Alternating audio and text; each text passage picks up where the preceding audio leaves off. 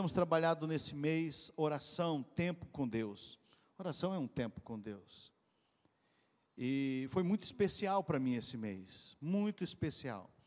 Nós conversamos sobre oração desde o primeiro domingo desse mês. E eu tenho, tenho ficado muito claro para a minha vida a questão da oração. Não porque eu sou pastor, mas porque eu sou servo. E por ser servo, nós precisamos orar. Nós precisamos ter relacionamento com Deus. Precisamos ter intimidade com Deus. Na nossa primeira administração, nós falamos, nós conversamos sobre que nós somos desafiados a ter tempo com Deus, a ter tempo especial com Deus. Nós fomos desafiados que nós temos que ter um tempo com Deus. Não basta a gente saber que tem Deus, que Deus é o nosso Senhor, mas que nós também precisamos ter um tempo especial com Deus só um pouquinho, só ajeitar aqui. Para que nós, queridos, possamos entender esse grande amor de Deus. E uma das coisas que ficou muito claro para mim na nossa primeira ministração é o poder da oração e o poder que nós temos em abençoar as pessoas. Poder de abençoar. A tua boca tem poder de abençoar, e não é abençoar só os que estão perto de você, só os que você ama, abençoar aqueles que te perseguem, abençoar os teus, aqueles que são inimigos de vocês, que não gostam de vocês.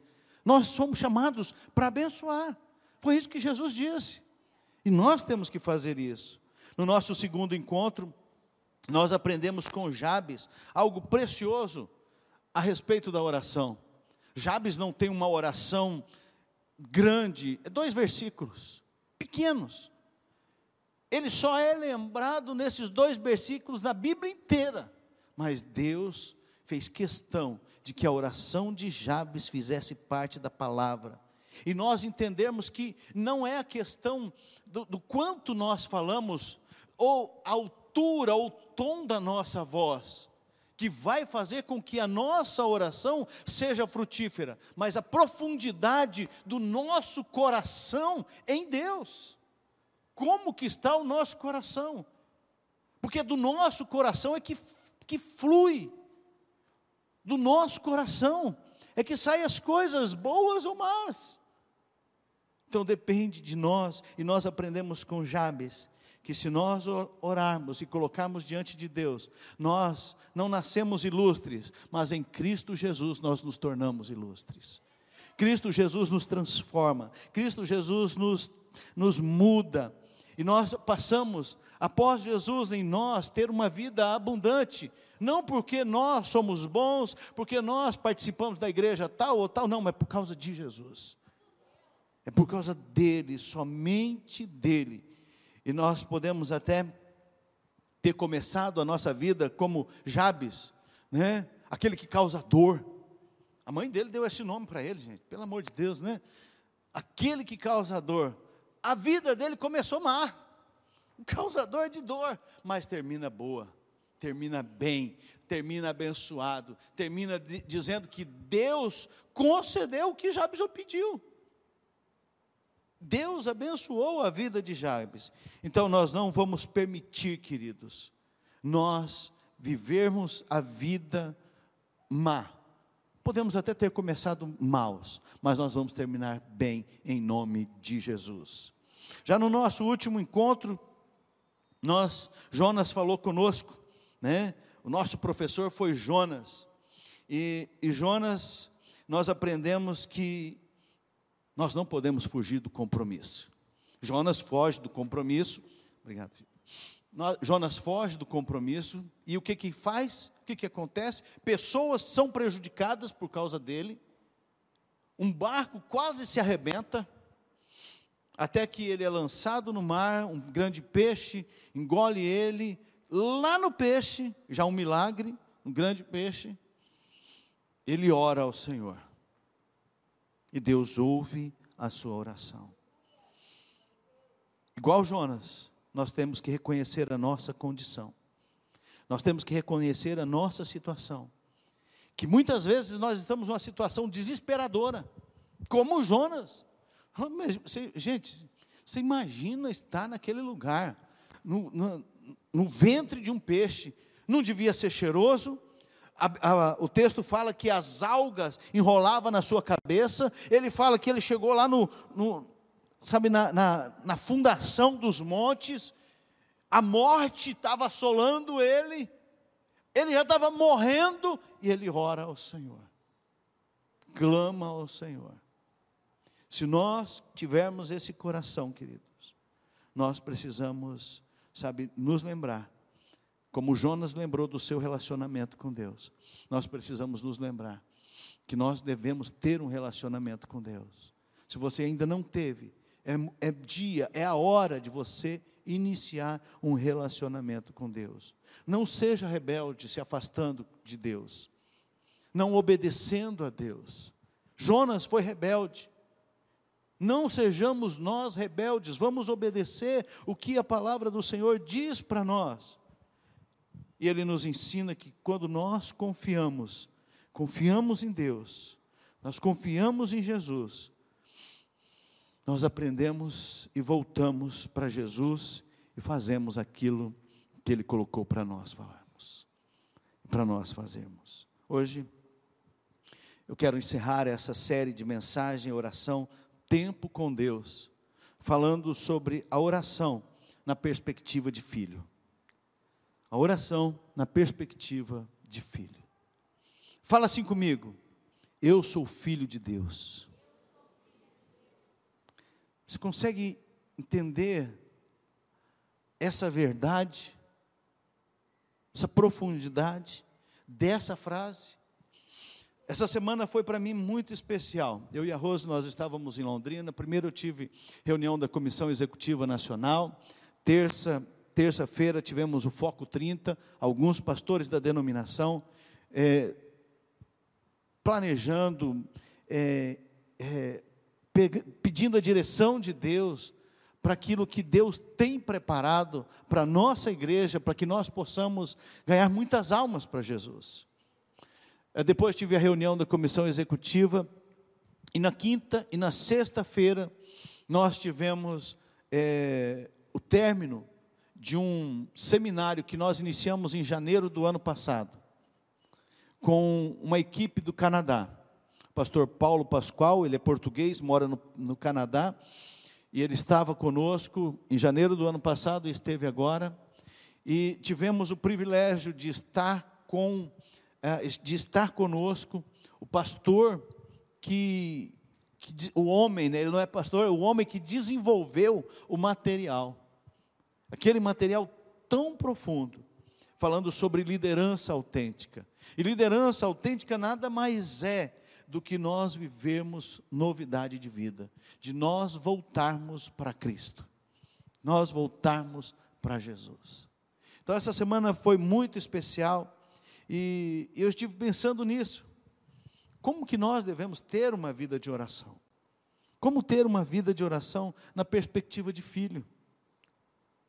Nós sabemos que devemos orar, aprendemos com Jabes, com Jonas, vemos tantos exemplos de oração, entendemos que temos ter, mas como que é a vida de, sabe, uma vida de oração?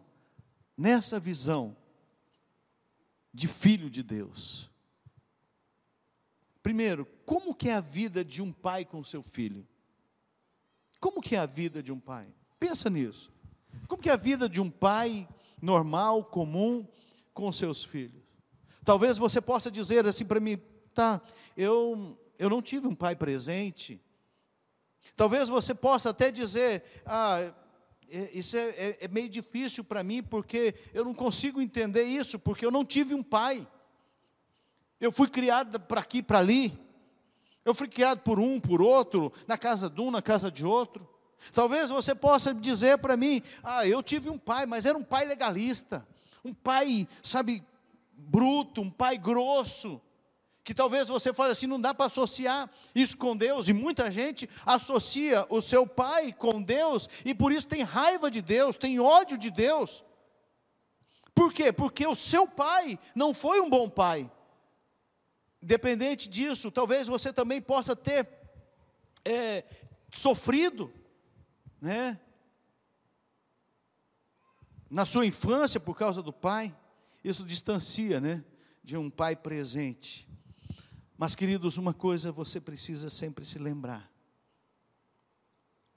Não se esqueça disso.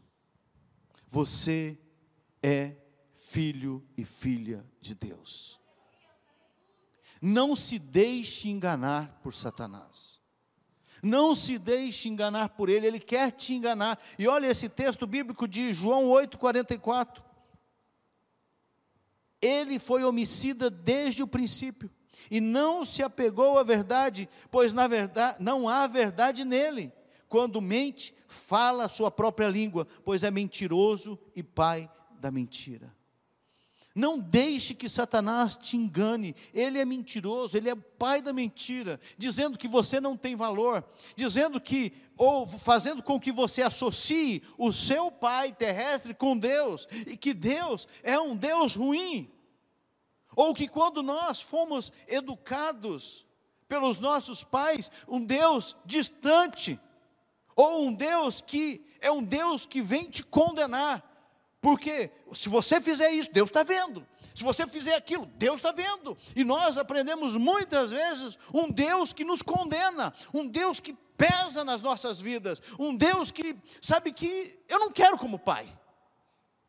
Muitas vezes vimos isso, vivemos isso. E queremos um Deus distante, porque esse Deus não serve para ser meu pai. Essa é a história de muitas pessoas. E é isso que Satanás quer que você continue acreditando. É isso que ele quer dizer para você, sabe, que você não tem valor, que, sabe, você não deve acreditar em Deus, porque Deus não é seu pai de verdade. Não deixe se enganar, queridos, ele é mentiroso e pai da mentira mentira desde o princípio.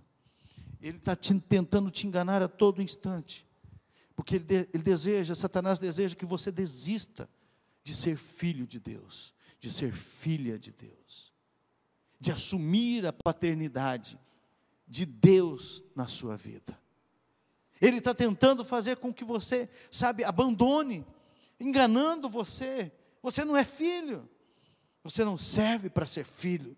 Olha, você olha o que você está fazendo, olha as tuas atitudes, olha a tua condição, olha como que você fala, olha o que você pensa, olha o que você olha, você não serve para ser filho de Deus. Ele continua dizendo isso para você todos os dias. Então não se deixe enganar. Não permita que o diabo te engane, querido. Olha essa frase. Você foi chamado para ser filho de Deus. Fala comigo, vamos repetir essa frase? Vamos lá? Fala assim: Eu fui chamado para ser filho de Deus. É isso, querido. Nada menos do que isso. Você foi chamado para isso. Você foi chamado para ter um relacionamento de filho com Deus. Olha só o que, a palavra de Deus diz em João 1, 12 e 13. Contudo, aos que o receberam, aos que creram em seu nome, deu-lhes o direito de se tornarem filhos de Deus, aos quais não nasceram por descendência natural, nem pela vontade da carne, nem pela vontade de algum homem, mas nasceram de Deus. Aleluia! É isso, querido. Mas o que, que nós precisamos fazer? O que, que o texto está dizendo? Aos que o receberam. Nós precisamos receber, nós precisamos aceitar, nós precisamos entregar a nossa vida a Jesus, nós precisamos colocar a nossa vida nas mãos dEle. Nós precisamos dizer: Senhor, eu não, eu não quero ter domínio da minha vida, eu desejo que o Senhor tenha a minha vida, 100% da minha vida. Lembra de uma coisa, não é o quanto você tem de Deus, mas é o quanto Deus tem de você. Ele não aceita menos do que 100%. E é isso que nós precisamos. Então o texto está dizendo: aos que o receberam, aos que creram no seu nome, eu recebo, eu aceito. Eu recebo, eu creio no nome do meu Deus, eu creio no nome do meu Senhor e Salvador Jesus. deu-lhes o direito de se tornarem filhos de Deus. Aleluia. Se você crê, se você aceita, se você recebe Jesus na sua vida, Ele deu o direito de você se tornar filho de Deus. Por quê? Porque você nasceu de Deus. Quando acontece isso, você se torna filho de Deus. Filho de Deus, filha de Deus. Queridos, você nasceu da vontade de Deus para ser filho de Deus. Amém? Amém, queridos? Fala assim comigo. Eu nasci da vontade de Deus para ser filho de Deus. Nada menos do que isso você pode aceitar. Nunca aceite, nunca mais aceite Satanás falar qualquer outra coisa, porque Deus fez tudo isso para que você se tornasse filho e filha de Deus. Olha só, queridos, outro texto, de Efésios 1, 4 e 5. Que texto maravilhoso, que texto tremendo. Esse texto tem que ser, sabe, tem que fazer algo no nosso coração, na nossa vida. Você nasceu da vontade de Deus para ser filho de Deus. Olha o texto. Muito antes de criar o mundo. Quando? Muito antes de criar o mundo.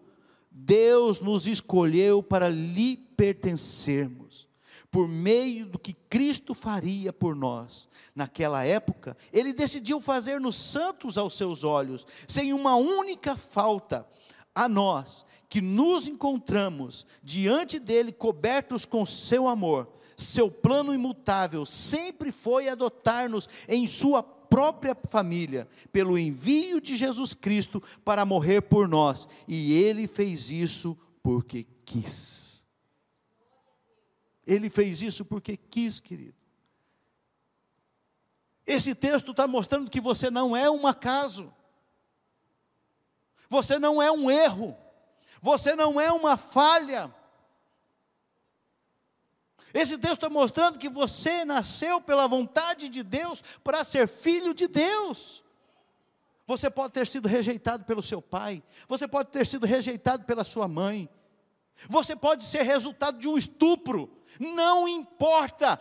Antes, muito antes de criar o mundo, Deus escolheu você para pertencer a Ele. Muito antes de tudo existir, Deus escolheu você.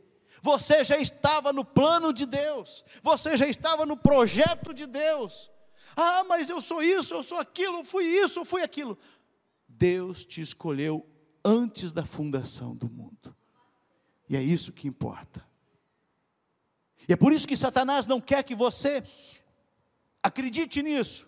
Ele quer que, que você se mantenha no engano que não, que não tem jeito, que não, sabe você, ah, eu sou um rejeitado, eu fui rejeitado pelos meus pais, pela minha mãe, eu fui rejeitado, eu fui abandonado quando criança, eu fui criado num, num alguns aqui, alguns, algum tempo atrás, né, num orfanato, eu fui criado por uma família, igual eu disse, ou por outra, pulando de tia para tia, de tio para tio, fui abusado, fui maltratado, que Deus é esse?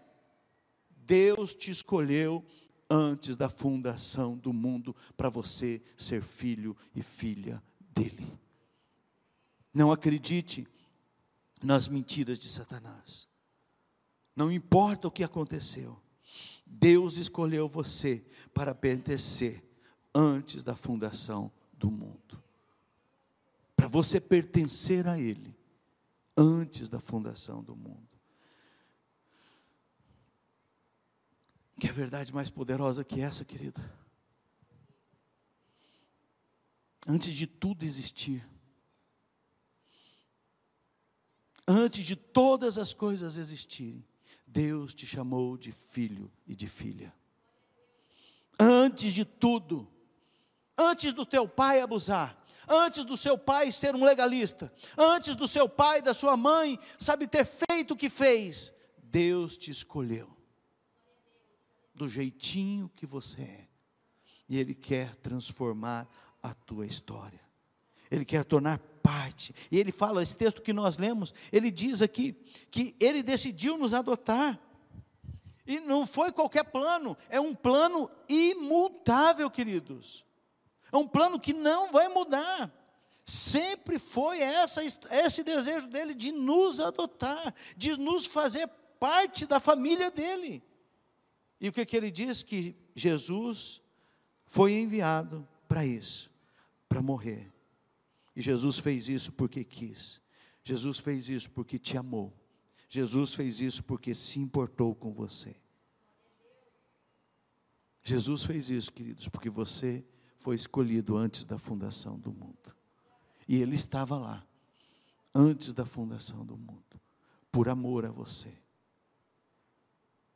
Ele te desejou antes da fundação do mundo. E o que, que a vida de um pai com um filho, como que é essa vida de um pai com um filho? Como que é uma vida de um pai com um filho? Talvez você possa me dizer, falar, pastor, mas eu não tenho condição de dizer isso. Conversando um tempo atrás com meu pai, meu pai falou: Eu não sei o que, que é. Meu pai nunca falou que, que me amava. Nunca falou. Eu lembro da minha da, da avó da minha esposa, a irmã Edith, os mais antigos da igreja vão lembrar dela, a irmã Edith, né? E eu brincava muito com ela. E eu, junto com a Rose, ela, inclusive, ela não está aqui, ela está fazendo supervisão lá nos kids, nos pads. E eu brincava com ela. E eu falava assim, ô vó, ó aqui, ó. Abraçava ela assim, falava assim, ó, como eu amo a minha esposa. E dava um beijo na boca da Rose, né? E ela falava assim, ah, menino, para com isso. Eu amava meu velho e nunca falei para ele que amava. Né? Quanta oportunidade perdeu, né, gente? Era como era no passado, né? Mas, queridos, muitos de nós fomos crescemos sem ouvir alguém dizer eu te amo. Filho, eu te amo. Filha, eu te amo. Você não tem ouvido isso de, de ninguém Deus diz para você, filho, filha, eu te amo. Quer mais poder do que esse? Pai, passa na nossa vida, mas Deus fala para você, e Ele é eterno, Ele é antes de tudo e é depois de tudo, e é Ele que diz para você, filho, eu te amo. Como que é esse relacionamento com o filho? É, um, é, um, é uma vida de relacionamento, queridos. Sabe, a vida de um pai com seu filho é uma vida de relacionamento. Nós precisamos ter esse relacionamento com Deus. Nós precisamos nos envolver com Deus. E o texto de Tiago, capítulo 4, versículo 8 diz: E quando vocês se achegarem a Deus, Ele se achegará a vocês. Lavem as mãos, pecadores, e permitam que os seus corações se encham somente com Deus, a fim de torná-los puros e fiéis a Ele. É isso, queridos. É relacionamento. Se achegue a Ele. Se achegue a Ele, você, você que é um pecador, lave as mãos, pecadores, lave o seu coração, permita que o sangue de Jesus, lembra do primeiro texto que nós lemos aqui, em João 1, versículo 12 e 13: aos que o receberam, aos que creram no seu nome, aos que confiaram nele, que entregaram a sua vida a ele. Você, pecador, eu, pecador, reconheça, se arrependa dos seus pecados, entregue a sua vida, creia em Jesus, confesse Jesus como teu Senhor e permita que o seu coração se encha somente com Deus. É igual o texto de Tiago 4,8 está dizendo, a fim de torná-lo puro e fiel a Ele. É isso, querido. Cristianismo, queridos, não é aperfeiçoamento de caráter, é vida nova. Relacionamento com Deus não é só eu melhorar um pouquinho a minha vida. Ah, não, agora eu melhorei. Eu fui para a igreja, eu parei de beber, eu parei de fumar, eu parei de roubar, eu parei de fazer coisa errada, eu parei de, sabe, de dar um nó nos outros. Não, agora, é, isso é melhorar caráter, gente. Cristianismo é um relacionamento com Deus, é vida nova é mudança de conduta. Relacionamento não é legalismo, é graça. Legalismo coloca os, os, a, a, o determinismo, determina isso, determina aquilo. Você não pode isso, você não pode aquilo, você não pode fazer isso ou fazer aquilo. Graça é graça, e você tem a graça de Deus, não é que você vai pecar, como a palavra de Deus está dizendo, então agora, onde abundou o pecado, superabundou a graça de Deus, então quer dizer que eu posso continuar pecando? Não, por causa da graça, eu abandono o pecado, porque eu quero um relacionamento íntimo e pessoal com meu Pai, que é Deus. Eu não vou andar em pecado, porque eu quero andar em novidade de vida. Eu quero ser, ter uma vida totalmente nova, totalmente transformada. Relacionamento com Deus é intimidade, relacionamento com Deus é conhecimento, relacionamento com Deus é caminhar com Ele, é ouvir a Sua voz, é falar com Ele, é permitir que Ele te trate, que Ele te cure, é permitir que Ele mexa na ferida e arranque a casca e esprema o carnegão. Vai doer muitas vezes, mas vai sarar, vai ficar limpo, vai ficar curado, vai ficar restaurado. Relacionamento, queridos, com o Pai envolve convivência, comunicação e atitudes que devem ser recíprocas. Relacionamento com Deus é isso. Quando uma das partes não desenvolve, sabe, os atributos necessários para uma boa convivência, o, o relacionamento torna difícil. E é por isso, não é culpa de Deus. Não é culpa de Deus que nós não temos um bom relacionamento com Ele, que nós não entendemos o que Ele diz, que nós não sabemos o que fazer. Não é culpa dele, é culpa nossa. Por quê? Porque a nossa parte nós não, não estamos desenvolvendo. Não estamos desenvolvendo a convivência, a comunicação, a, sabe, não, não estamos desenvolvendo ouvir Deus, falar com Deus, sentar parar, ter tempo. Não estamos fazendo isso nem por cinco minutos. E nós precisamos voltar, querido, à prática das primeiras obras. Um bom relacionamento, querido, se desenvolve quando tem confiança, quando tem empatia, quando tem respeito, quando tem harmonia entre as pessoas que estão envolvidas. Relacionamento só desenvolve assim, querido. Não existe relacionamento de uma pessoa só. É necessário, no mínimo, duas pessoas. É necessário, querido, que você se volte para Ele, que você desenvolva confiança, que você confie nele completamente, que você se entregue completamente, que você tenha empatia, sabe, que seja agradável. Que seja gostoso estar com Deus, que não seja um tempo que, pelo amor de Deus, não acaba.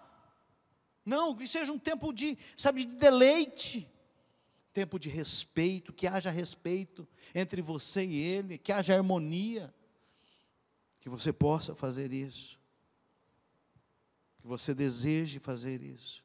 E como que você deve ter um relacionamento de pai e filho?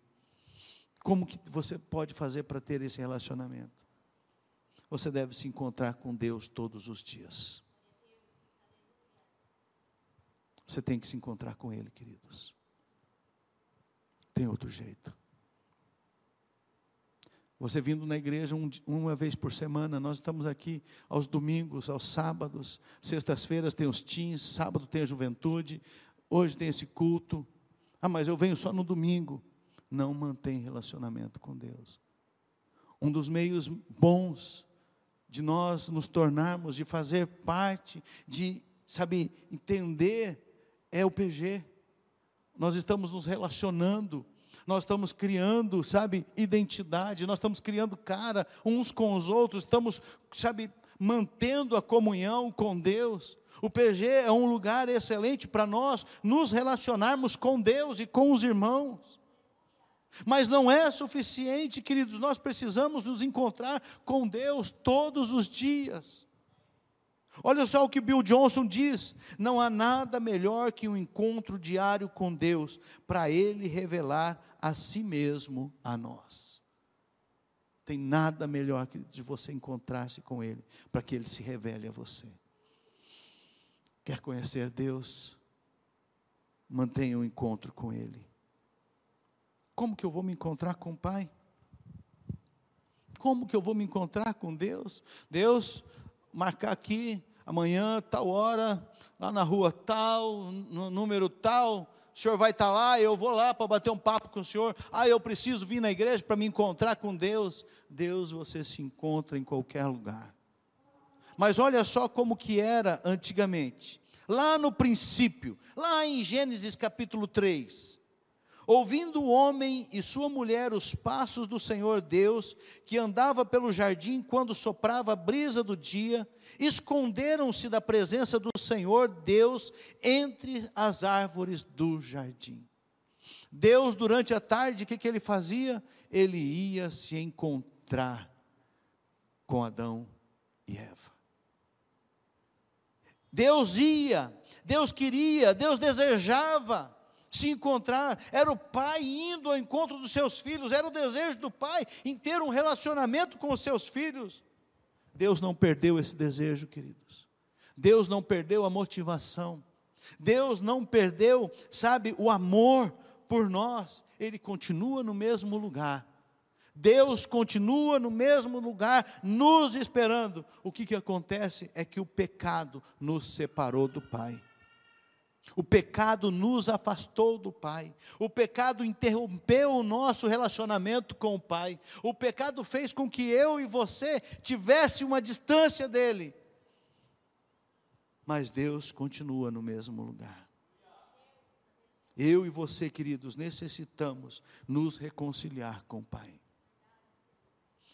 Deus, como que acontece o encontro do pai com o filho? Deus ia até os seus filhos o pecado faz separação entre Deus e os homens. E agora? O que, que nós podemos fazer? Nós devemos nos reconciliar com Ele. O texto de Romanos 5, 10 e 11 diz: Se quando éramos inimigos de Deus, fomos reconciliados, quando nós estávamos no pecado, quando nós estávamos distante de Deus, sem Jesus, nós éramos inimigos, Deus nos reconciliou com ele mediante a morte do seu filho. Quanto mais agora, tendo sido reconciliados, seremos salvos por sua vida. Não apenas isso, mas também nos gloriamos em Deus por meio de nosso Senhor Jesus Cristo, mediante quem recebemos agora a reconciliação. Queridos, glória a Jesus por isso nós fomos reconciliados mediante Jesus Cristo. Jesus nos reconcilia novamente com Deus. A sua morte e a sua ressurreição nos concede a salvação e nos liga novamente a Deus. O pecado nos separou, o pecado nos distanciou, o pecado fez com que nós perdêssemos o relacionamento com Deus. Mas Jesus vem. Ele, Deus, manda o seu filho morrer no nosso lugar para nos reconciliar com Ele. Nós éramos inimigos por causa do pecado em nossas vidas, mas Jesus vem e transforma o nosso coração, nos liberta. Nos liberta da escravidão do pecado. Jesus vem e nos tira, sabe, de tudo aquilo que era mal e nos liga novamente com o Pai. Nos liga novamente com Deus. Glória a Deus por isso. É através dele, de Jesus, nós encontramos a reconciliação. E olha aqui, queridos, o que, que Paulo diz aos Colossenses, capítulo 1, versículo 21 a 23. Antes vocês estavam separados de Deus, e em suas mentes eram inimigos por causa do mau procedimento de vocês, mas agora ele os reconciliou pelo corpo físico de Cristo, mediante a morte, para apresentá-los diante deles santos, inculpáveis e livres de qualquer acusação. Aleluia! Desde que continuem alicerçados e firmes na fé, sem se afastarem da esperança do Evangelho que vocês ouviram e que tem sido proclamado a todos os que estão debaixo do céu. Esse é o Evangelho do qual eu, Paulo, me tornei ministro. É isso, queridos. Nós éramos, estávamos separados de Deus, as nossas mentes eram inimigas por causa do nosso mau procedimento, mas Ele nos reconciliou por, em Cristo Jesus. Ele nos trouxe de volta e Ele nos apresenta diante de Deus, santos, inculpáveis e livres de qualquer acusação. Deus faz isso. Nós estávamos separados por causa do pecado. Agora fomos reconciliados por causa de Cristo Jesus, por causa da Sua morte, por causa da Sua ressurreição. Em Cristo Jesus, que nós fomos livres. Por causa do sacrifício de Jesus, nós estamos livres e inculpáveis de qualquer acusação. Jesus sofreu por nós. Mas isso tem que ser real na nossa vida, querido. Nós temos que acreditar nisso, nós temos que viver isso, nós temos que continuar, como o texto diz, alicerçados e firmes na fé em Jesus. Você não pode estar firme no, no seu achismo, no seu conhecimento, mas firme na fé em Cristo Jesus. É a sua fé em Cristo Jesus. Nós não podemos nos afastar, querido, dessa esperança do Evangelho. Não podemos. A esperança do Evangelho é Jesus. E aí, eu e você devemos nos tornar como Paulo, ministros do Evangelho, por causa de Cristo Jesus. O Senhor nos chamou para uma nova vida, para sermos filhos, para sermos herdeiros e coerdeiros com Cristo, para sermos discípulos para sermos obedientes, para que nós possamos levar a boa nova da salvação. Quando nós entendemos tudo isso, queridos, nós vamos poder orar realmente através da perspectiva de filho. E eu quero encerrar com um texto bíblico de 2 Coríntios 5, de 18 a 20, que diz assim: Tudo isso provém de Deus, que nos reconciliou consigo mesmo por meio de Cristo e nos deu o ministério da reconciliação, ou seja, que Deus em Cristo estava reconciliando consigo o mundo, não lançando em conta os pecados dos homens, e nos confiou a mensagem da reconciliação. Portanto, somos embaixadores de Cristo, como se Deus estivesse fazendo o seu apelo por nosso intermédio. Por amor a Cristo, lhe suplicamos: reconciliem-se com Deus. Nós fomos reconciliados e Ele nos deu o ministério da reconciliação. Que eu e você sejamos aqueles que levam essa mensagem e diga: reconcilie-se com Deus. Ontem o César trouxe uma mensagem poderosa aqui, queridos, para a juventude, dizendo que não dá mais para nós sermos, sabe, meia boca, nós temos que ser cristãos de verdade. Nós não podemos mais negligenciar a nossa fé. E não tem como, queridos, nós sermos cristãos de vez em quando. Nós precisamos nos encontrar com Ele todos os dias. Todos os dias, ah, pastor, mas eu faço a minha oração, eu, eu, eu leio a minha Bíblia, mas você se encontra com Ele? Você fazer oração, ler a Bíblia, jejuar, dizimar, nada disso determina se você encontrou com Ele. Sabe quando você, isso acontece às vezes comigo, eu, eu luto contra isso. Às vezes eu estou conversando com a pessoa, mas eu não estou ali. E já aconteceu, talvez já aconteceu com você eu estar tá conversando com a pessoa e tá, tá, tá, eu simplesmente viro e saio. Nem percebo o que eu faço.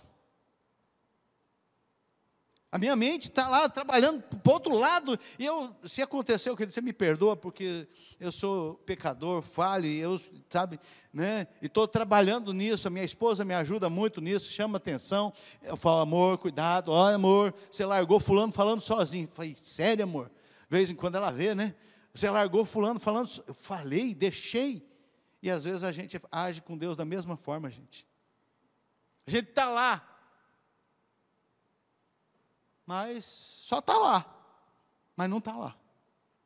Deus quer que você tenha um encontro pessoal com Ele todos os dias. Para ter relacionamento com Ele, tem que ter. Começa com cinco minutos, querido. Não adianta você pensar, ah, eu, eu ficava uma hora, eu ficava duas horas. Não fica mais. Então começa com cinco minutos, três minutos. Leia a Bíblia, ora, fica ali, sabe, Deus, estou aqui. Estou aqui, Jesus. É agora, Jesus, eu quero, quero esse relacionamento contigo. Eu quero sentir a sua paternidade, eu quero viver a paternidade do Senhor. Quando eu falo sentir, queridos, não é a teologia do sentimento. Então a teologia é eu senti, eu faço, eu não senti, eu não faço. Isso aí não é de Deus, tá? Eu tenho que ter esse relacionamento com Deus. Eu preciso ter esse relacionamento. Quando nós entendemos isso, queridos, vai mudar muito. Vai mudar a nossa perspectiva de filhos de Deus não de separados, não de distante, não de um pai insensível, não de um pai que, sabe, não se importa com seu filho, mas você vai perceber, você vai entender que você tem acesso a ele por meio de Cristo Jesus e que você não está sozinho. A oração na perspectiva de filho que nos leva a uma relação de intimidade com Deus, de falar e de ouvir de chorar, sabe, de, de se desbugalhar na presença dEle e permitir que Ele trate, limpe o seu coração, restaure a sua alma, mude o teu coração. É isso.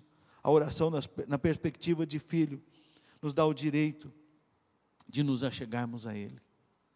O pecado nos afastou, mas Cristo nos reconecta com Ele nos dá a oportunidade de andar com Ele, de ouvi-lo de perto, de nós não precisarmos ouvir os outros, o que Deus está falando, você vai ouvir o próprio Deus falando com você.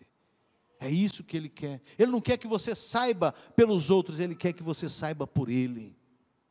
E para isso, queridos, nós precisamos do que? Da palavra, da oração. Nós precisamos de ter comunhão. Nós vamos iniciar agora, dia 4, até o dia 10. Nós vamos iniciar. Alguém acompanha aquelas crianças lá, por favor? Ah. E nós vamos começar dia 4 agora. O nosso jejum. É um momento especial, queridos, de nós nos reconectarmos com Deus, de nós nos achegarmos a Ele, de nós sabe, nos permitir. Obrigado. De nós nos permitirmos a presença dEle em nossas vidas. Para você refletir e praticar durante a semana. Você consegue se enxergar como filho de verdade de Deus? Não se deixe enganar, querido. Satanás é mentiroso e pai da mentira. Ele é o enganador e ele mente desde o princípio. Você é filho e filha de Deus. Depois, você foi chamado, queridos, para pertencer a Ele. Quando? Semana passada? Ontem? Hoje? Não. Antes da fundação do mundo. Antes da criação de todas as coisas. Deus te escolheu, Deus te chamou, Ele te chamou de filho, de filha, antes de tudo existir. Por fim, talvez as dificuldades de ter se relacionado com seu pai biológico tenha criado barreiras para você se relacionar com Deus Pai. Talvez os, o pai biológico foi uma pessoa que te atrapalhou demais, machucou demais ou mesmo que ele tenha sido um pai, mas não foi um pai que tenha falado para você que te ama, que se importa com você, que você é especial. Não tenha problema, queridos. Hoje, Deus te chama para um relacionamento de filho. Ele é seu pai. Feche os teus olhos. Ele é seu pai. Ele é pai de verdade. E ele deseja andar com você por todos os dias de sua vida. Você foi reconciliado a Deus Pai por meio de, do sacrifício de Jesus, por meio de Cristo Jesus. Deus deu o seu filho para morrer na cruz do Calvário por você. E essa noite é uma noite de encontro com Ele. É uma noite de você.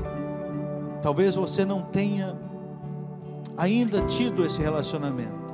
talvez você venha sofrendo a sua vida inteira, porque você nunca teve um pai de verdade. Hoje Deus fala para você: você é meu filho, você é minha filha. Eu te gerei para que você tenha um relacionamento comigo. Eu te escolhi para você andar comigo. Hoje o Senhor está dizendo para você: você é especial. Talvez o teu pai tenha xingado você, tenha falado para você: você não presta, você não vale nada você, sabe, você não tem valor algum, você é um empecilho, você é uma trava. Talvez o seu pai tenha dito isso, a sua mãe tenha dito isso, mas Deus diz diferente para você nesta noite: eu te amei. Eu te amo, eu te escolhi antes da fundação do mundo.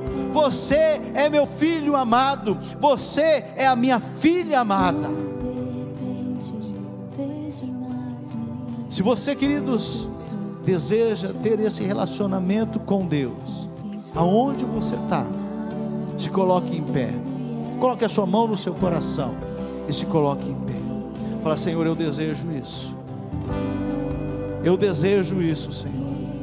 Eu quero que o Senhor me cure de todo trauma, de toda mágoa, de toda dor. Eu quero que ser sarado nessa noite, porque eu sou filho, porque eu sou filha Talvez você deseje entregar a sua vida a Jesus e dizer: Jesus, é isso, eu quero andar com o Senhor por toda a minha vida. Coloque a sua mão no seu coração e fala para Jesus: Jesus, eu quero andar com o Senhor. Eu te recebo, eu te aceito. Não quero mais viver uma vida distante de ti. Eu quero intimidade, eu quero relacionamento contigo em nome de Jesus. Senhor, obrigado, Deus, por tudo que o Senhor tem feito. Senhor, cada um, ó Deus, que se coloca de pé nesse momento, sua mão no seu coração, porque deseja, Senhor, um relacionamento íntimo. Deseja, Senhor, talvez muitos aqui, talvez alguns, eu não sei, ó Deus, tenha sofrido ó Deus, por causa dos seus pais, por causa de parentes, por causa de pessoas, se sentindo inferior, se sentindo sem, sabe, algumas pessoas até sentindo, eu não tenho valor nenhum, para que, que Deus me quer? Eu não valho nada. O Senhor diz para nós hoje, nessa noite: Eu te amei, eu te escolhi, você é amado. Senhor, em nome de Jesus, sara os corações, liberta a alma, Senhor, liberta aqueles que estão angustiados, que sofreram, Senhor Senhor, traga cura, Senhor, traga restauração, em nome de Jesus.